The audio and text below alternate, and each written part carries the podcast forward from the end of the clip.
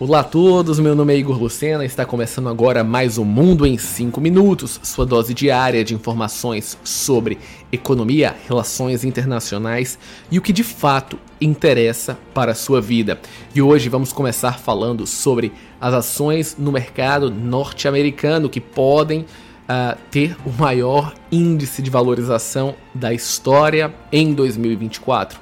Claro, isso depende dessa performance do que vai acontecer com a economia real. Entretanto, nós assistimos uma espécie de prévia disso nos últimos 15 dias de 2023, onde de fato as ações subiram em quase todos os setores.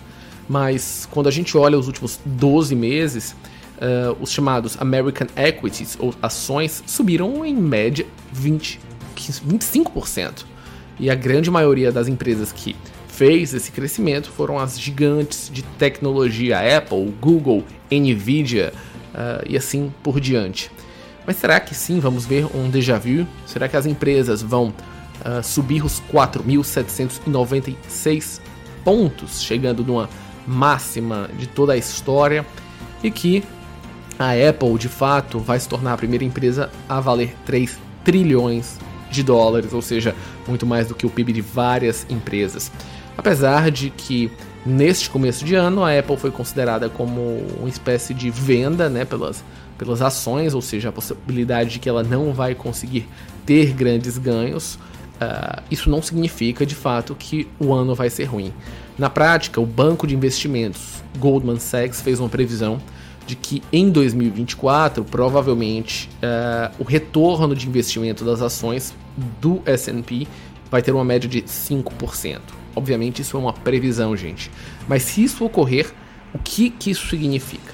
Na prática, a gente vai ter uma grande uh, corrida à bolsa americana e sim, mesmo com a queda de Apple e outras empresas, isso pode ter um, um efeito positivo. E por que é que isso está acontecendo? Na prática, quando a gente pega uma análise entre uh, o início de 2022 e 2023, está sim caindo uh, o índice de preço nos Estados Unidos, ou seja, a taxa de juros por lá alta está derrubando a inflação, ainda que de uma maneira pequena, mas isso mostra a, a, possibilidade das empresas, das pessoas comprarem mais e assim as empresas se valorizam e aí você tem um ciclo chamado um ciclo positivo.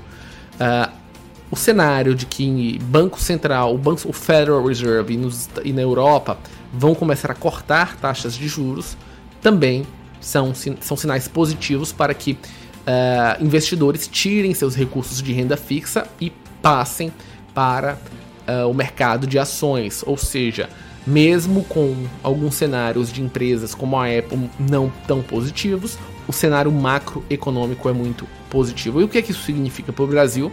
Primeiro, investidores uh, brasileiros hoje em todas as corretoras basicamente podem comprar empresas uh, do mercado americano, ou seja, a possibilidade de que todos nós podemos surfar nesta onda independente do que acontece no Brasil. Um outro ponto também fundamental é que vai sobrar dinheiro no mundo se os bancos centrais cortarem taxas de juros, e isso significa que pode haver um chamado spillover, ou seja, uh, parte desses recursos entrem na bolsa brasileira, que está muito barata, e a gente continue a assistir a subida acima dos 130 mil pontos. Alguns bancos imaginam 2024 com 150 mil pontos no Ibovespa. Tenho minhas dúvidas em relação a isso. Isso porque todas essas previsões são baseadas em um mundo sem grandes problemas Aqui no Brasil, a gente já vai ter vários, várias discussões entre legislativo, executivo e judiciário sobre temas importantes das leis de diretrizes orçamentárias e o orçamento brasileiro, e principalmente teremos ainda continuidades de conflitos, o, o avanço do Hezbollah no Oriente Médio, Ucrânia e Rússia. E, gente, teremos aproximadamente 24 eleições no mundo. Tivemos no final de semana em Bangladesh e na próxima semana vamos ter em Taiwan. Ou seja, se nada é, bizarro acontecer no planeta, sim, vamos ter um bom ano no mercado de ações. Mas claro, esse é um se muito grande. E a gente encerra mais um Mundo em 5 minutos e voltamos amanhã. Tchau, tchau!